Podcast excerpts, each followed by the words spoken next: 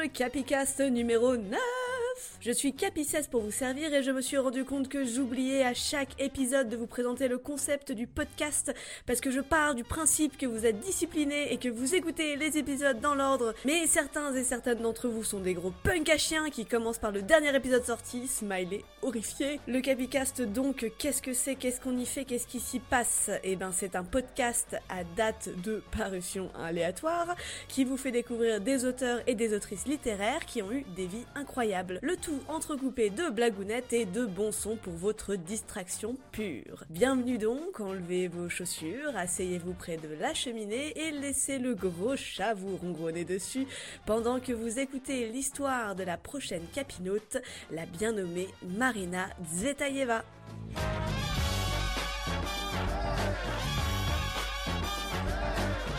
Parce que oui, aujourd'hui on va essayer de changer un petit peu de l'Europe et des États-Unis et de partir vers la Russie avec, pour changer un peu, une autrice ben, assez connue en fait, hein, parce que Marina Zvetaeva a clairement marqué la poésie russe moderne et fait partie des classiques. Son féminisme, son indépendance d'esprit et sa bisexualité assumée en font un esprit fort de son temps et un étendard de la poésie russe. Bon, euh, par contre, je vous préviens tout de suite, on s'achemine pas vers du léger et du joyeux. Hein. Euh, la vie de Marina, elle est parsemée de souffrances, de tragédies et de galères, mais ça n'en fait pas moins une des plus grands poètes russes du XXe siècle. Il n'empêche que moi, ne parlant pas une goutte de russe, je la connaissais pas, hein, on va partir du principe que c'est le cas pour la plupart des francophones, puisque je suis un peu comme la plupart des francophones, enfin je crois. Pour cette découverte, je tiens à remercier Betty, la réalisatrice et présentatrice du podcast Toutes les femmes de ta vie. Ça y est, vous l'avez dans la tête maintenant, ne me remerciez pas. Qui a consacré un épisode court, comme d'habitude, à la vie de la poétesse russe, donc Marina Zvetaeva, ce qui constitue une excellente porte d'entrée, hein, et je vous supplie d'aller l'écouter, soit dit en passant. Et si vous voulez en savoir un peu plus, parce que bah, moi en l'écoutant ça été le cas, vous pouvez revenir pour écouter ce nouvel épisode du Capi. Ça vous va On fait comme ça?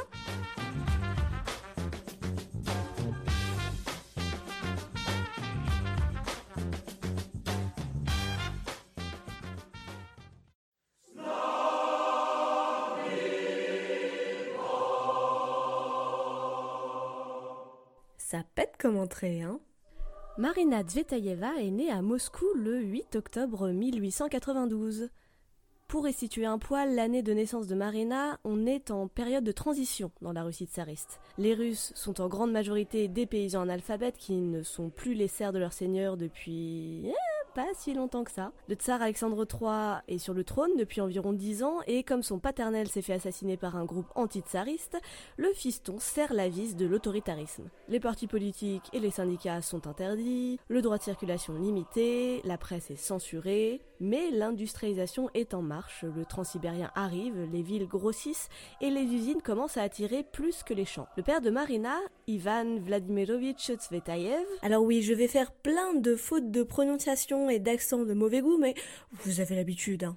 Donc son père est professeur d'histoire de l'art à l'université de Moscou, et c'est le fondateur de l'actuel musée des beaux-arts Pushkin.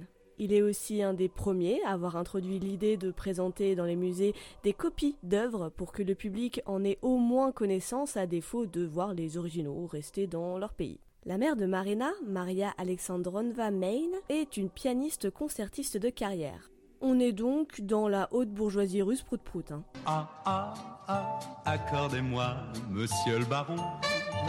Ah, ah, ah, la main de votre fille Susan. Mais tout ce beau background n'empêche pas la petite Marina de grandir dans une enfance troublée. Oui, parce que la mère de Marina est la deuxième épouse de Ivan Vladimirovitch, qui a déjà eu deux enfants d'une première union. Marina naît de cette deuxième union à la grande déception de sa mère, qui aurait bien aimé un petit Alexandre hein, quand même, et suivie de sa petite sœur Anastasia. Les relations sont tendues entre la mère de Marina et les enfants de la précédente union, et les disputes sont fréquentes. Les gamins du premier lit détestent leur belle-mère, et puis aussi leur demi-sœur, en tant qu'affaire. De son côté, le père travaille trop et délaisse sa famille, et la mère, qui a dû abandonner ses rêves de concertiste pour se consacrer à sa famille, reporte tous ses espoirs sur ses filles, notamment sur la petite Marina, qu'elle imagine déjà en musicienne de talent. Mais Marina n'est pas très motivée par le piano et préfère la poésie aux grandes dames de sa mère qui, pourtant, l'oblige à répéter au piano deux heures par jour depuis l'âge de 4 ans. La musique jouera d'ailleurs un très grand rôle dans la vie de Marina, à la fois porteuse de l'amour et de la haine maternelle, exigeante et cruelle. Ses parents ne s'aiment pas, mais ils font une bonne équipe. Sa mère est froide et distante envers ses enfants, mais le père est bon, distrait et souvent absent. Marina décrira plus tard ses parents dans une lettre, je cite, que de chagrin. Maman et papa étaient très dissemblables. Chacun portait sa plaie dans son cœur. Maman la musique, la poésie, le chagrin, papa la science. Maria, la mère de Marina, est d'origine allemande et parle parfaitement l'italien et le polonais. Elle éduque ses deux filles avec exigence et leur apprend à parler l'allemand et le français de manière, on va dire, assez spartiate. Euh, je cite encore Il suffisait que nous ayons grande envie de quelque chose pour qu'on ne nous le donne pas. Par exemple, jeter un simple regard sur du saucisson pour que, évidemment, nous ne puissions l'obtenir. Le droit de demander n'existait pas dans notre famille, même du regard. En 1902, Maria Main contracte la tuberculose et on lui conseille un changement de climat.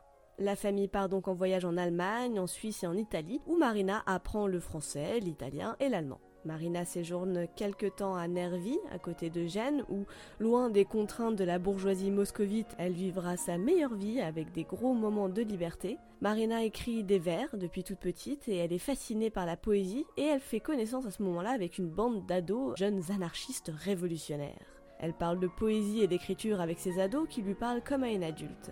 Toute jeune, Marina tombe amoureuse de garçons comme de filles, mais évidemment cache ses attirances comme un secret. La petite Marina est ensuite envoyée dans un pensionnat catholique à Lausanne, ce qui, on va le dire, lui change des journées à courir dans la nature entourée de jeunes anarchistes athées. Elle est témoin de la mort de son cousin et de sa cousine, emportés tous les deux par la tuberculose. Ils avaient tous les deux à peu près son âge et elle était amoureuse des deux. Pendant ce temps, en 1905 en Russie, c'est la révolution bah, de 1905. En gros, le tsar avait décidé de déclarer la guerre contre le Japon pour se faire mousser et s'est pris une grosse raclée à Tsushima. Le peuple, qui était déjà pas super motivé par la guerre, est vraiment pas content de cette défaite et se soulève contre le régime. Ça commence par les paysans, puis les ouvriers, et Nicolas II, le fils d'Alexandre III, est sauvé par l'armée.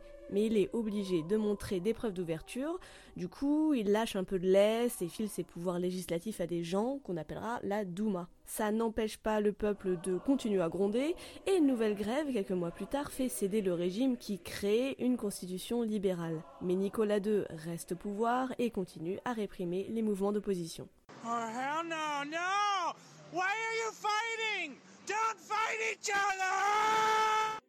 Revenue en Russie, sa mère finit malheureusement par succomber elle aussi à la tuberculose en 1906 à l'âge de 37 ans. Ses derniers mots seront Je n'ai de regrets que pour la musique et le soleil.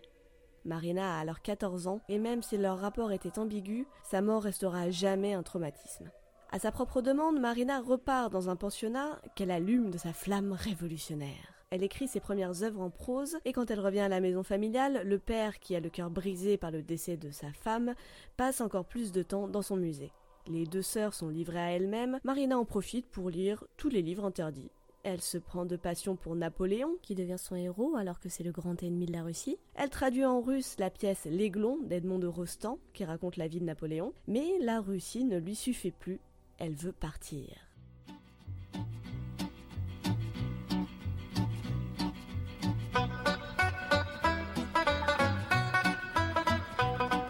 À l'âge de 17 ans, Marina décide donc d'aller continuer ses études à la Sorbonne à Paris, où elle apprend l'histoire de la littérature contre la vie générale de sa famille. Elle se prend une chambre sous les toits, rue Bonaparte évidemment. Là, elle prend déjà ce qui sera son signe distinctif toute sa vie, les cheveux courts et la cigarette toujours au bec. À Paris, elle écrit son premier livre en prose, l'album du soir, qu'elle publie elle-même. Il est plutôt salué par la critique russe qui, malgré les défauts, sait reconnaître le petit génie en herbe. Le peintre et poète russe symboliste Maximilian Voloshin, une espèce de géant de 110 kilos immense et barbu, vient lui-même jusque dans la chambre de l'étudiante sous les toits de Marina pour la féliciter. Il deviendra son ami et son mentor, même si je pense qu'il aurait bien voulu devenir un peu plus que ça. Il lui fait découvrir plein de nouveaux livres et se fait souvent engueuler par son entourage pour essayer de faire lire à la jeune fille de 17 ans des livres polissants. Il l'introduit à la rédaction de revues russes et l'invite avec sa sœur dans sa maison en Crimée où habite sa mère, Pra, une femme au caractère bien trempé qui accueille toute cette jeunesse avec plaisir. Voloshin et sa mère reçoivent beaucoup d'artistes et de penseurs de leur époque et honnêtement, c'est un peu la grosse bamboche permanente. Marina y rencontre beaucoup de jeunes poètes du mouvement symboliste russe qui est en train de naître, et c'est là qu'elle fait la connaissance de Sergei Efron, un élève officier de l'académie militaire.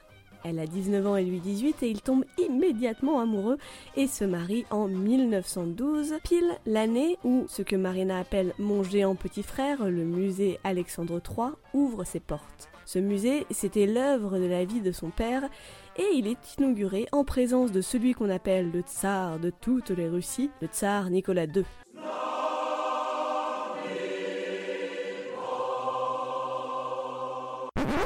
Celui qui avait lâché du lest là tout en massacrant des grévistes. Le père de Marina meurt quelques années plus tard. Pendant plusieurs années, Marina et son mari passent leurs étés en Crimée. Ils ont deux filles, Alia, qui est née en 1912, et Irina en 1917.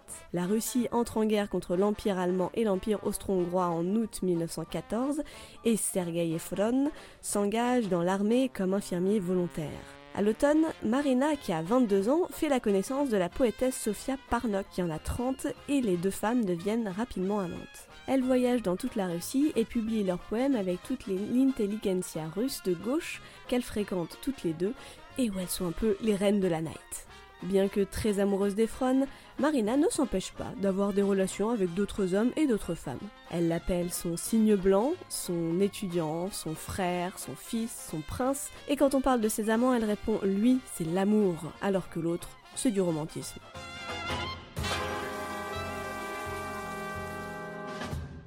En 1917, Sergueï est à Moscou et il est témoin direct de la révolution russe, avec un R majuscule celle-là.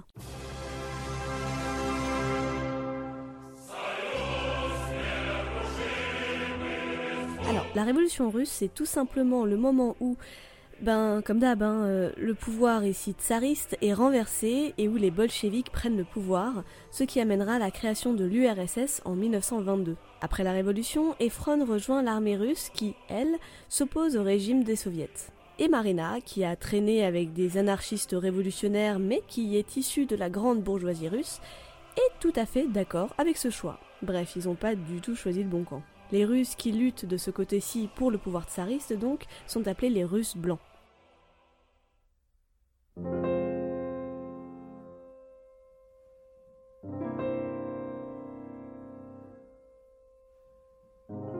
Au moment de la Révolution, Marina, elle, était auprès de son grand copain Voloshin et de sa mère dans leur coin paumé de Crimée. Mais elle doit vite retourner à Moscou pour chercher ses filles. Elle est juste censée faire l'aller-retour pour revenir dans les bras de Voloshin et de sa mère, mais elle ne les reverra jamais. Voloshin lui racontera plus tard par lettre que, comme beaucoup d'habitants de cette région que la faim a poussé au cannibalisme, sa mère est décédée et que dans ses derniers jours, elle se nourrissait de chair d'aigle, la seule viande encore trouvable si on arrive à en attraper. En débarquant à Moscou le lendemain de la Révolution, on peut dire que Marina arrive au pire moment. Une fois le tsarisme renversé, viennent quelques semaines de joie et de bordel enthousiaste, et puis suivi d'un effondrement de l'économie russe avec euh, en plus une méga sécheresse qui provoque une famine plutôt vénère. 20 millions de personnes ont souffert de la faim et on estime qu'il y a eu plus d'un million de victimes directes. Marina se retrouvera bloquée pendant 5 ans à Moscou en plein pendant la famine. Sergei a dû fuir la Russie, elle sait pas du tout où il est, ni même s'il est encore vivant. Elle est toute seule à Moscou avec ses deux filles et elle a du mal à les nourrir. On est vraiment loin du temps où elle était courtisée par le tout Moscou et le tout Saint-Pétersbourg. Elle passe son temps à courir pour un peu de patates, un peu de farine, du pain, du bois. Elle a plus qu'une seule robe qu'elle garde pour dormir et les cigarettes qu'elle enchaîne les unes après les autres sont son unique luxe. Quand les meubles ou les parties de la maison ne sont pas débités en morceaux pour entretenir le feu du poêle, Marina vend tout ce qu'elle peut. Ses meubles, ses habits et même ses livres, ce qui, vous l'imaginez bien, est le sacrifice ultime pour elle. Marina et ses deux filles habitent dans leur maison, pillées et réquisitionnées qu'elles partagent avec d'autres familles. Marina se trouve pour quelques mois un emploi. Grâce à une gentille voisine, elle doit classer par ordre alphabétique 200 fiches quotidiennes de rationnement. Mieux vaut se pendre, déclare-t-elle avant de démissionner au bout de cinq mois de travail insupportable pour elle.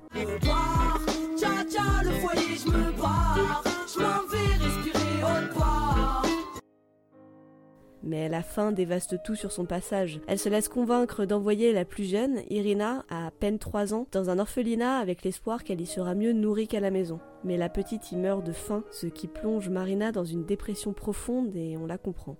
Pendant ses années à Moscou, Marina continue à fréquenter le milieu artistique, notamment le théâtre. Elle tombe amoureuse d'acteurs et d'actrices, et aussi bizarre que ça puisse paraître, elle continue de soutenir le pouvoir déchu et écrit des textes à la gloire de l'armée blanche. Elle continue à écrire, elle se raccroche même à ça, elle écrit des pièces, elle écrit des poèmes, tout y passe, mais personne ne veut la publier, évidemment. В смертных изверясь, зачароваться не чтусь, в старческий вереск, В сребро скользящую сушь. Пусть моей тени славу трубят трубачи, вереск потери, вереск сухие ручьи. Старческий вереск, голова камня на рост, удостоверясь в тождестве наших сиротств, сняв и отринув клочья последней парчи, вереск руины, в вереск сухие ручьи. Eux, leur vie à œillère, leur voix bruyante, les gens. Toi, la vieille bruyère, ma terre de glisse argent. Qu'il glorifie mon inerte ombre, clairon, rebec, sœur, bruyère la perte, bruyère, ruisseau à sec. Vieille bruyère, bourgeon sur la pierre brunie, je considère nos abandons réunis, et je rumine, et je déchire avec, bruyère la ruine, bruyère ruisseau à sec. Elle a aussi un rapport très bizarre avec sa fille Alia. En gros, c'est la fille qui sert de mère dans leur relation. À Moscou, depuis toute petite, c'est Alia qui fait tout le ménage et qui s'occupe de la maison parce que sa mère est trop occupée à écrire. À un moment, Alia va même aller en pensionnat, mais sa mère revient la chercher alors que c'était plutôt une très très bonne élève. Elle revient la chercher tout simplement parce qu'elle a besoin d'elle, elle a besoin de quelqu'un qui s'occupe de la maison à sa place pour lui laisser le temps d'écrire.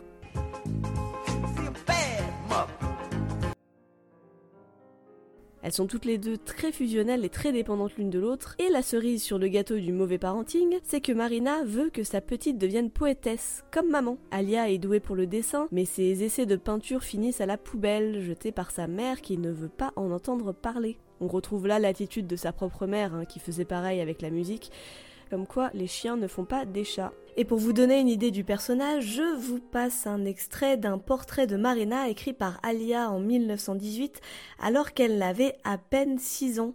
Et j'ai envie de dire, la vérité sort de la bouche des enfants. Hein. Ma mère. Ma mère est très étrange. Ma mère ne ressemble pas à une mère. Les mères admirent toujours leur enfant et ceux des autres, alors que Marina n'aime pas du tout les enfants. Elle a les cheveux châtain clair, ils frisent sur les côtés. Elle a les yeux verts, le nez busqué et les lèvres roses. Elle est mince et grande, et j'aime ses bras. Son jour préféré, c'est l'Annonciation. Elle est triste, vive, elle aime les vers et la musique. Elle écrit des vers. Elle est patiente. Elle endure toujours tout jusqu'à la dernière extrémité. Elle est emportée et aimante. Elle est toujours pressée. Elle a une grande âme, une voix douce, une démarche alerte. Marina a les doigts pleins de bagues. Marina passe ses nuits à lire. Elle a presque toujours les yeux moqueurs. Elle n'aime pas qu'on la nuit avec des questions bêtes. Elle se fâche alors terriblement. Parfois, elle va et vient, éperdue, puis, soudain, elle semble s'éveiller, elle commence à parler, puis c'est à nouveau comme si elle, elle s'en allait, on sait où. Pendant ses cinq ans à Moscou, Marina est sans nouvelles de son mari. Et un beau jour, le poète Boris Pasternak, qu'elle ne connaît pas encore, lui fait parvenir une lettre qui lui explique que Sergueï a été évacué par un navire étranger après la défaite des Russes blancs en Crimée. Il est vivant et il est à Prague. Elle décide évidemment de le rejoindre en 1922, elle fait une demande de passeport pour elle et pour sa fille, et elle s'en va.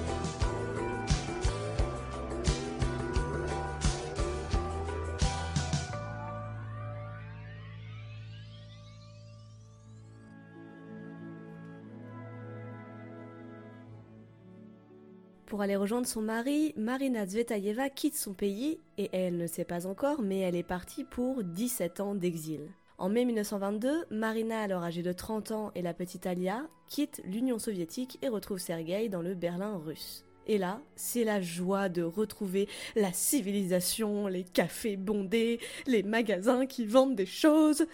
Quand on y pense, l'URSS à l'époque, c'est un peu une sorte de confinement permanent en fait.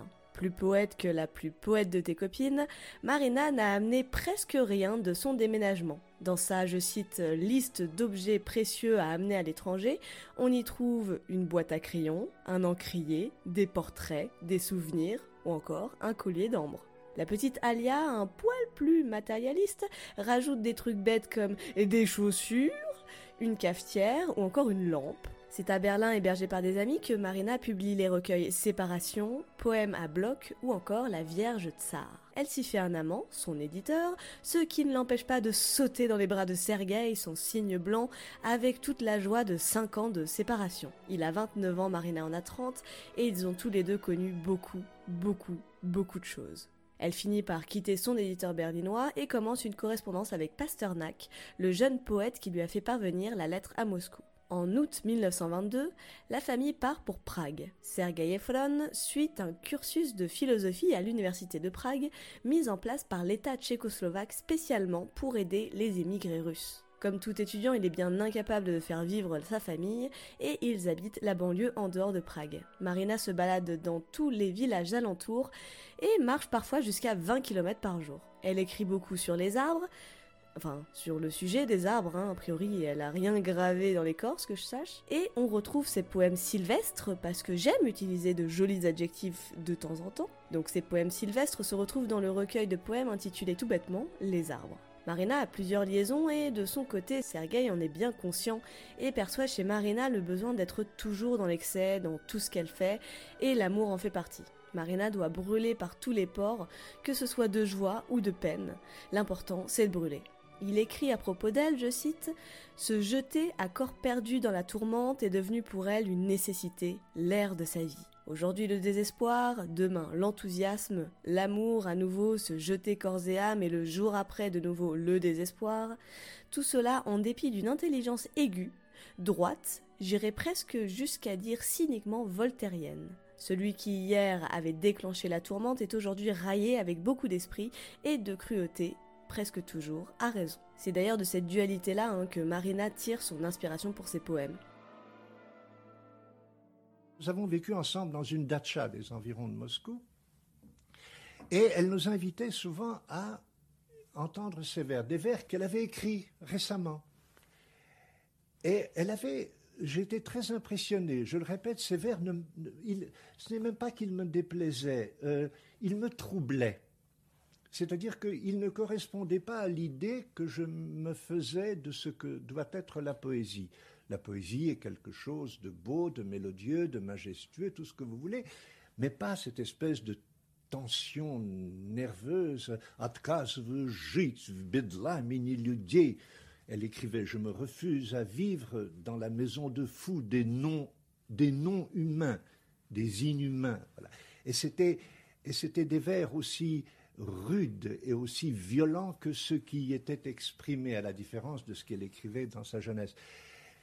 Mais la façon dont elle disait ces vers, euh, n'est-ce pas, euh, elle était là, euh, elle était tout en gris, elle, était vêtue de gris, elle avait les cheveux courts, coupés courts, gris, des, des bracelets en argent qui étaient gris aussi, son visage était gris.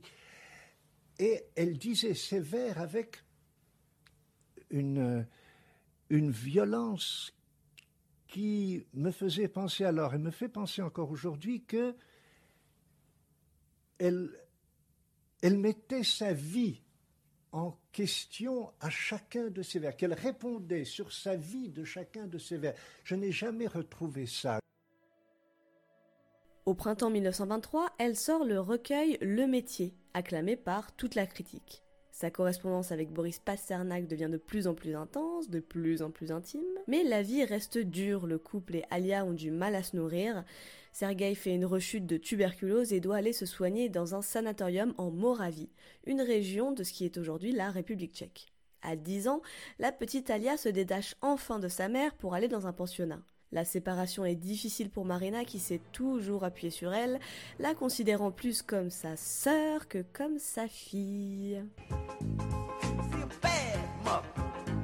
Pendant que Sergei se retape et que Alia est au pensionnat, Marina déménage dans un petit appartement sur les hauteurs de Prague, toute seule. Elle continue sa correspondance avec Pasternak qui se transforme peu à peu, euh, spoiler, en histoire d'amour épistolaire, mais aussi avec un critique français, et elle prend pour amant un ami proche de Sergei, Konstantin Rodzevich, un homme à femme qui la désire, un Casanova de banlieue, comme elle dit. Elle lui dédie le poème Chevalier de Prague, et ce sont leurs promenades sur les collines des environs qui donneront naissance au diptyque Le poème de la montagne et Le poème de la faim, qui sont parmi ses plus connus. Comme d'habitude, Marina est vraiment amoureuse, mais elle reste attachée à son mari, donc Marina sait que cette liaison n'est qu'éphémère.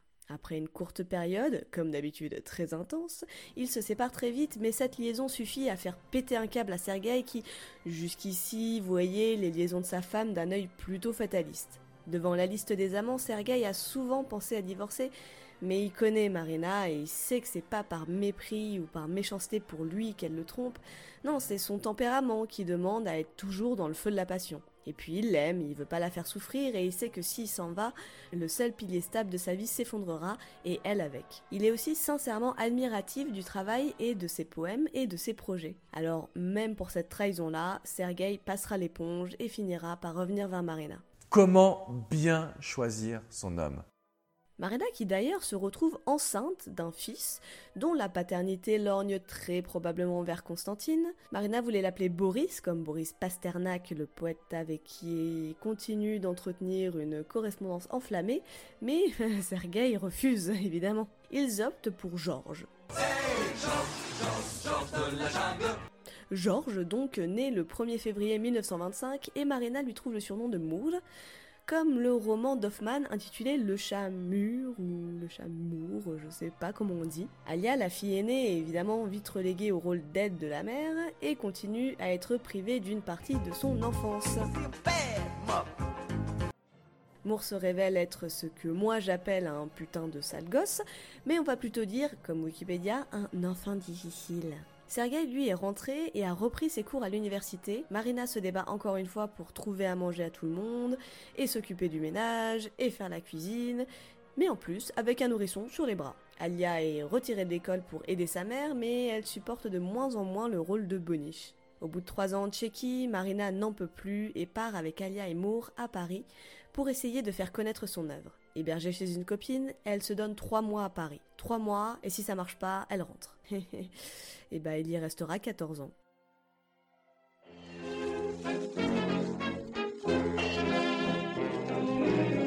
Quand elle arrive en France, l'objectif de Marina est d'y faire connaître et d'y faire publier plus de ses œuvres.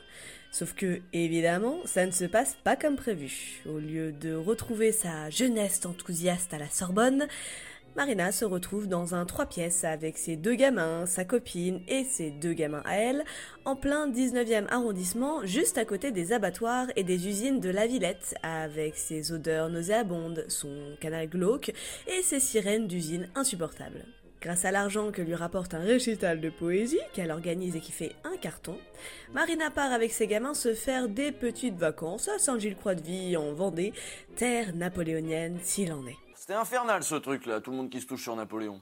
Sergei, de son côté, a rejoint sa petite famille dans le petit appart et il s'essaye à une école de cinéma et fait le figurant toute la journée pour un salaire de misère. Marina reçoit une maigre pension de la Tchécoslovaquie et elle cherche à gagner sa vie en lecture et en vente de ses œuvres. La plupart sont écrites en prose parce que déjà à l'époque, ça rapporte plus que la poésie. Mais vu que, pour résumer, Marina est une grosse troll, incapable de trouver sa place parmi les Russes rouges comme les Russes blancs, qu'elle est caractérielle et hautaine, les écrivains et poètes français et russes l'ignorent, les surréalistes en particulier. Elle traduit Pushkin en français alors que Sergei, toujours fragile, contracte encore une fois la tuberculose. En 1926, Marina écrit un long texte avant-gardiste appelé Le poème de l'escalier, sa première œuvre majeure créée en France qui raconte l'histoire d'un domicile de misère pour réfugiés russes à Paris.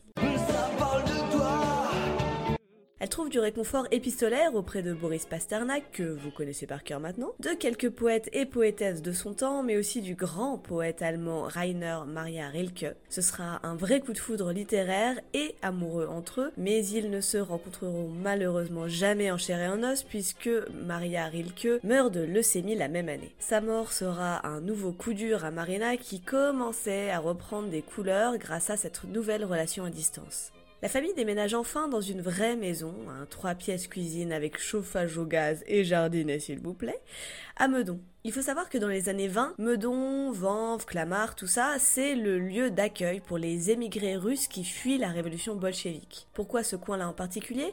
Simplement parce que les Russes travaillaient en grande partie aux usines Renault de Boulogne-Billancourt. Et donc, aujourd'hui encore, si vous allez faire un tour au cimetière de Sainte-Geneviève-des-Bois, vous trouverez tout un coin bardé de tombes de Russes orthodoxes. Meudon, qui est d'ailleurs surnommé Meudonsk à l'époque pour tous ces immigrés slaves, Marina s'y installe donc en 1926 et continue d'aller faire des lectures à Paris. Mais Marina se sent incomprise dans ce milieu de Russes blancs déracinés, donc elle espace ses lectures. Pourtant, elle continue à écrire.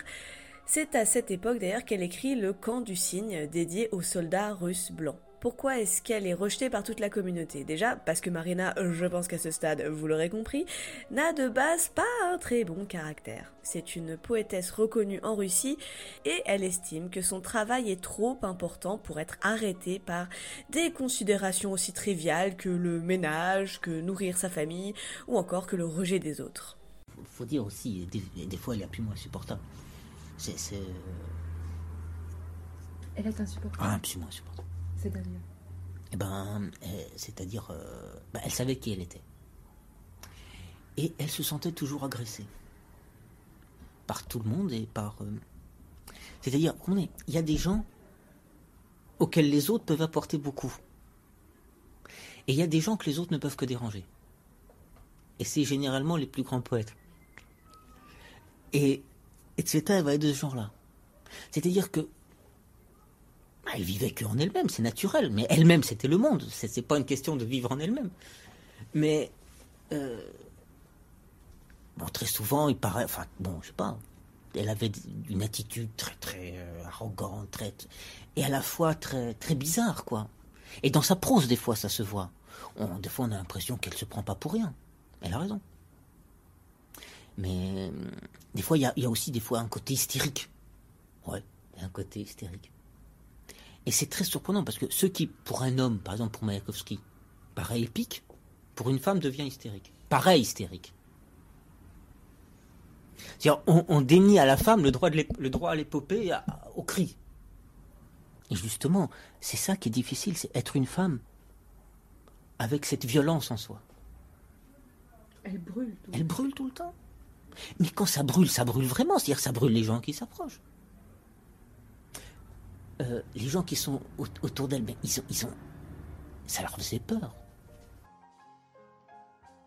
Marina ne se sent pas à l'aise dans le cercle des écrivains russes émigrés, bien qu'elle ait défendu auparavant avec passion le mouvement blanc. Elle ne se reconnaît pas dans les milieux littéraires de l'émigration russe, qui d'ailleurs la rejette, mais pas non plus dans le milieu littéraire parisien que son œuvre en français n'intéresse pas. On lui demande ce qu'elle fait là, en France plutôt qu'en Russie. Elle répond, je cite, En Russie je n'ai pas de livres, mais en France je n'ai pas de lecteurs. Alors elle passe la plupart de ses journées à se balader dans la forêt de Meudonsk. Et on la comprend.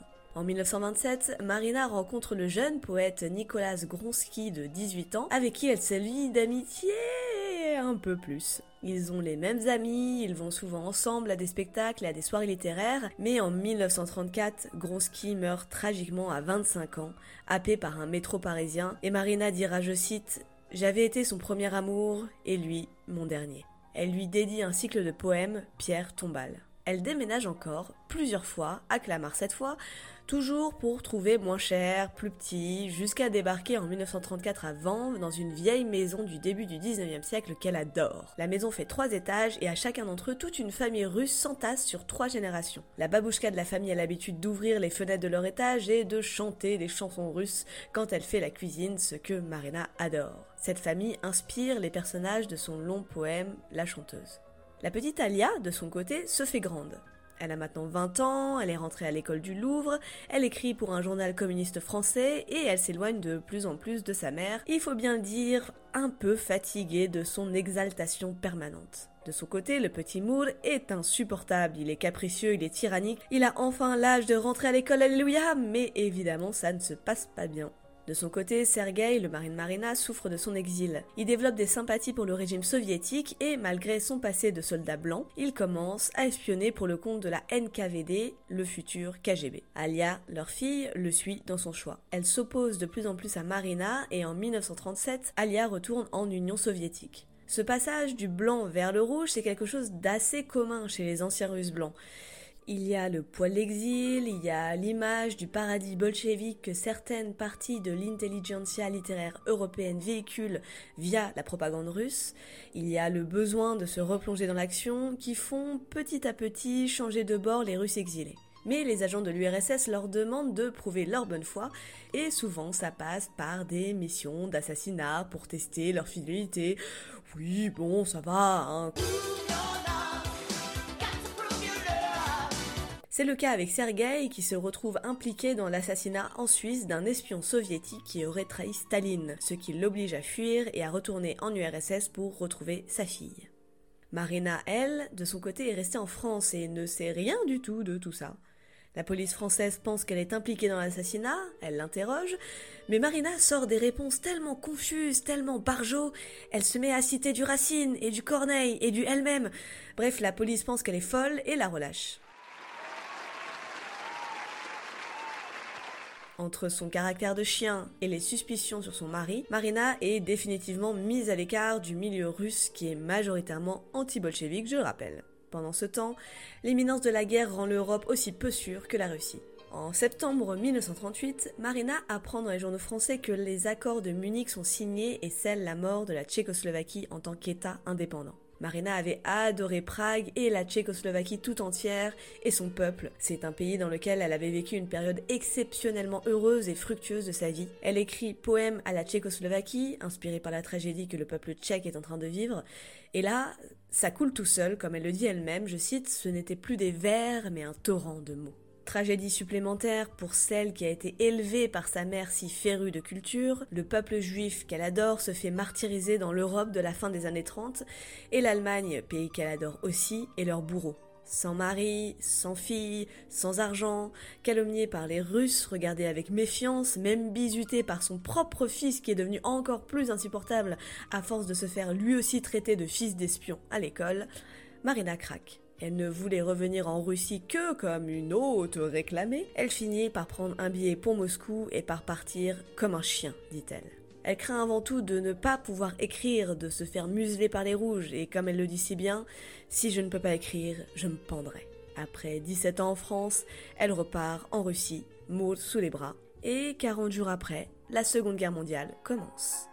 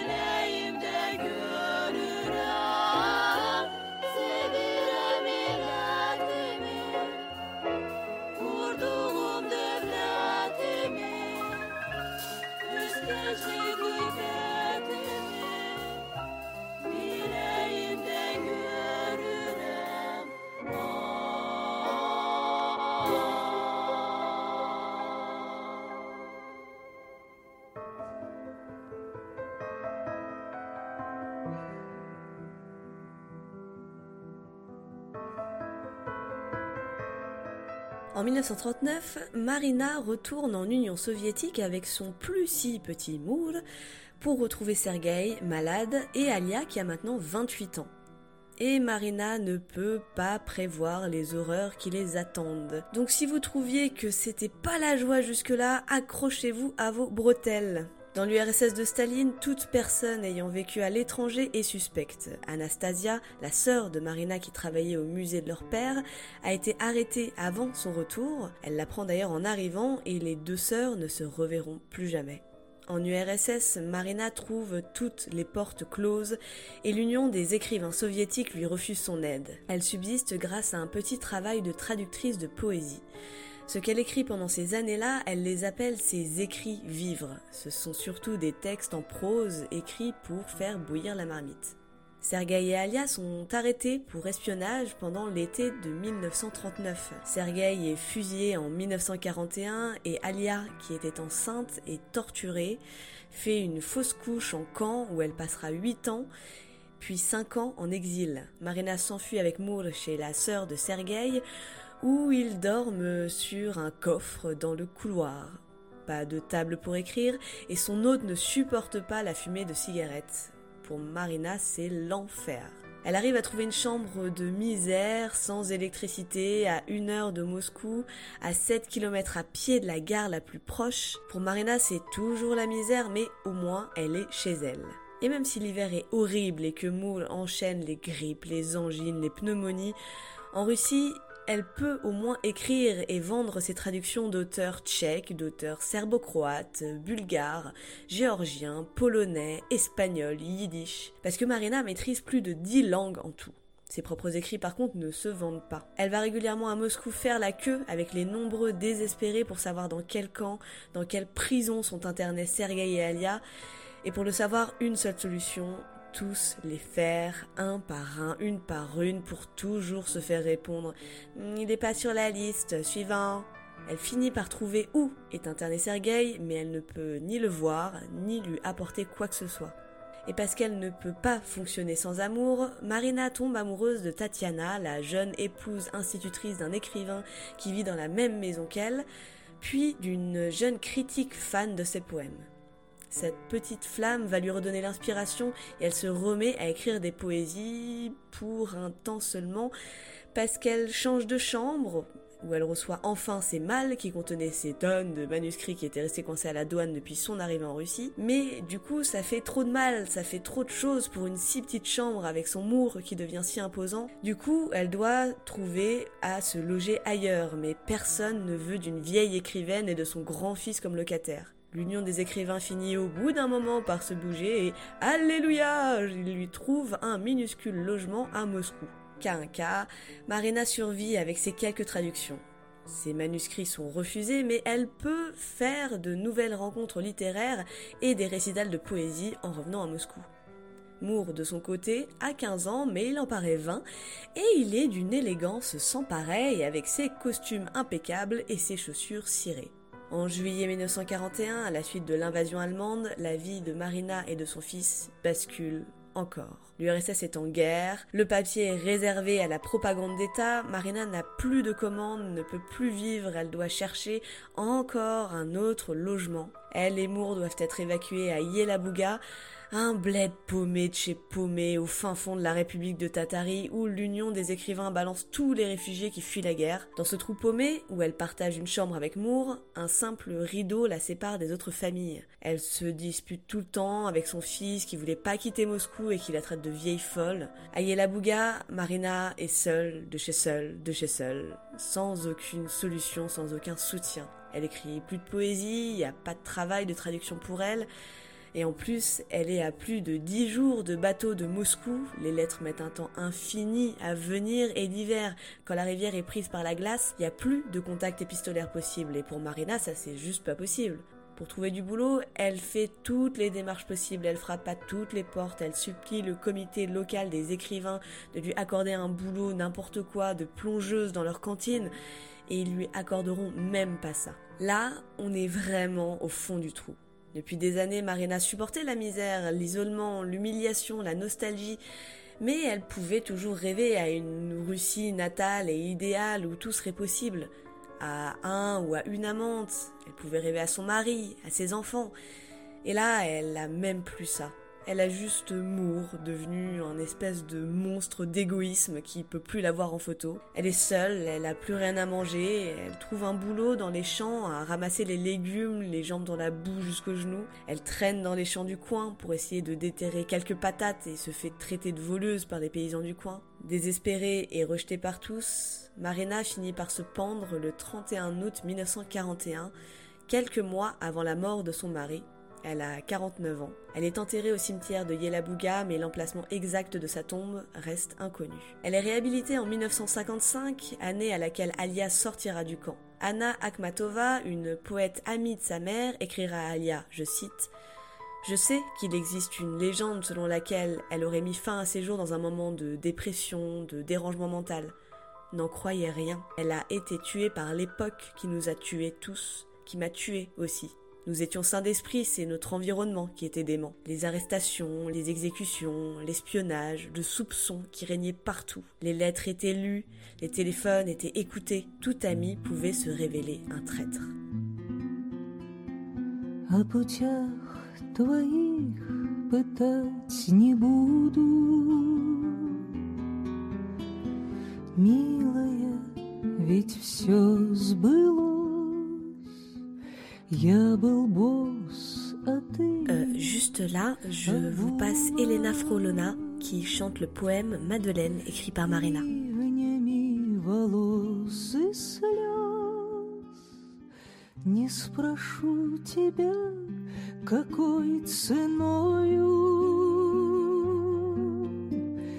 Эти купленные масла Я был наг, А ты меня волною. Тело, как стеною, обнесла.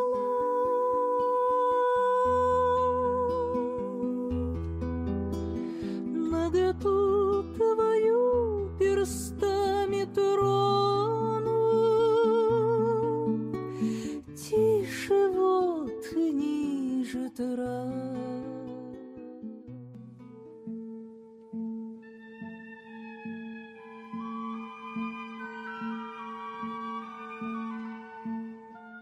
Le premier recueil des œuvres de Marina a été publié en Occident en 1953, l'année de la mort de Staline. Avant, elle était surtout considérée en France comme étant la traductrice de Pushkin en français. En Russie, sa poésie a laissé une trace dans la littérature du XXe siècle pour ses strophes écrites en prose, pour son usage soutenu et omniprésent des tirets, mais surtout pour son flot continu d'explosions loin de l'austère et tranquille déclamation russe. Marina, c'est aussi un personnage hors du commun, hors de son époque, mais hors de toutes les époques en fait. hein. Elle est née dans l'aristocratie russe, mais elle a toujours été attirée par le mythe de ceux qui perdent, par les petits, par les losers, ce qui l'a placée à un moment du côté des bolcheviks lorsqu'ils étaient le contre-pouvoir, et puis à un autre moment du côté des Russes blancs lorsqu'ils se sont retrouvés bah, du côté des persécutés. Parmi les rouges, Marina était blanche, et parmi les blancs, elle était rouge, mais poétiquement rouge, s'il vous plaît. Marina, elle a eu une vie qui a plutôt bien commencé avant de sombrer dans le tragique, le pathétique. Marina, elle était excessive, invivable, toujours dans l'urgence et jamais dans le compromis. Pourtant, elle a vécu dans des conditions matérielles difficiles qui auraient dû l'assouplir, euh, mais non. Et elle n'a jamais voulu faire aucun effort pour être intégrée dans une communauté, aussi bien en Russie qu'à l'étranger. Marina était romantique as fuck. Elle voulait faire de tout une légende. Toujours habillée en grande jupe de gitane, toujours une clope à la main, elle était arrogante et hors norme, avec une vraie violence en elle. Elle faisait peur à son entourage, ce qui l'a plongée dans la solitude qui lui allait bien, mais qui se mélangeait aussi à un besoin d'aimer quelqu'un, toujours de manière enflammée. André Markovitz, qui est un auteur et traducteur spécialiste de la littérature russe, résume très très bien la situation avec sa phrase, je cite, Si elle avait été un homme, ça aurait pu être grandiose. Fin de la citation.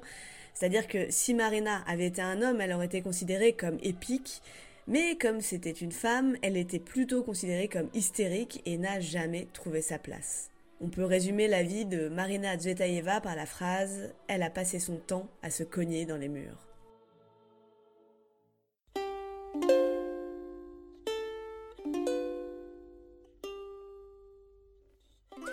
Voilà, c'était le Capicast numéro 9 sur l'épique Marina Zvetaeva. J'espère que ça vous a plu, que vous avez découvert des choses en dehors du fait que je ne parle pas russe du tout, et j'espère que vous ne comptiez pas sur cet épisode pour vous remonter le moral. Bon, en même temps, j'ai l'impression que c'est un peu le destin de tous les grands russes, hein, de finir de manière tragique. Mais sortir un épisode pareil en 2021, c'était peut-être pas la meilleure idée. En tout cas, moi j'ai beaucoup appris pendant la réalisation de cet épisode et un grand merci à Yatoz et à Zali pour les conseils concernant les pauses musicales russes. Et surtout un grand merci à vous, les auditeuristes, pour votre patience concernant les sorties des épisodes plutôt espacés, hein, on va dire ça comme ça. Mais pour vous faire patienter entre deux capis, vous pouvez écouter tous les autres podcasts du Calvin Ball Consortium, qui est le réseau de podcasts qui vous distrait les oreilles et qui ne harcèle pas ses membres. Si vous êtes plutôt du genre à rester le nez dans les bouquins, vous pouvez par exemple jeter une oreille attentive à L'appel de Catulu, dans lequel Bob et Zali vous présentent chaque mois un classique de la littérature qui elles ont lu à votre place, vous le décortiquent et échangent dessus avec plein de mauvaise foi, d'humour et mine de rien pas mal de rigueur, ce qui en fait un podcast à la fois léger et informatif très très plaisant à écouter. Rejoignez-nous sur le Discord pour papoter, sur Twitter moi capices et le Calvin Ball Calvin Ball FM. Sur la page Facebook du Capicas, et oui ça existe.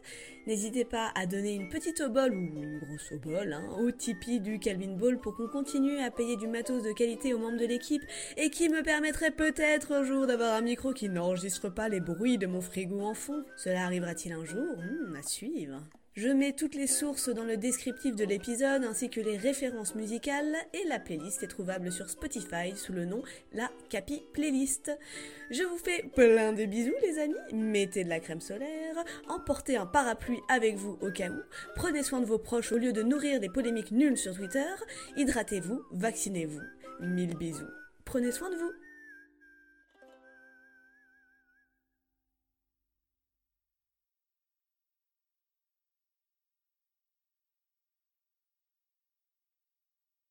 C'est le nouveau test micro où euh, je parle comme si tout allait bien et que je n'étais pas épuisée par ces 4 heures de randonnée. Hop là, je change l'onglet, voilà. Elles voyagent dans toute la Russie et publient leurs poèmes avec toute l'intelligence.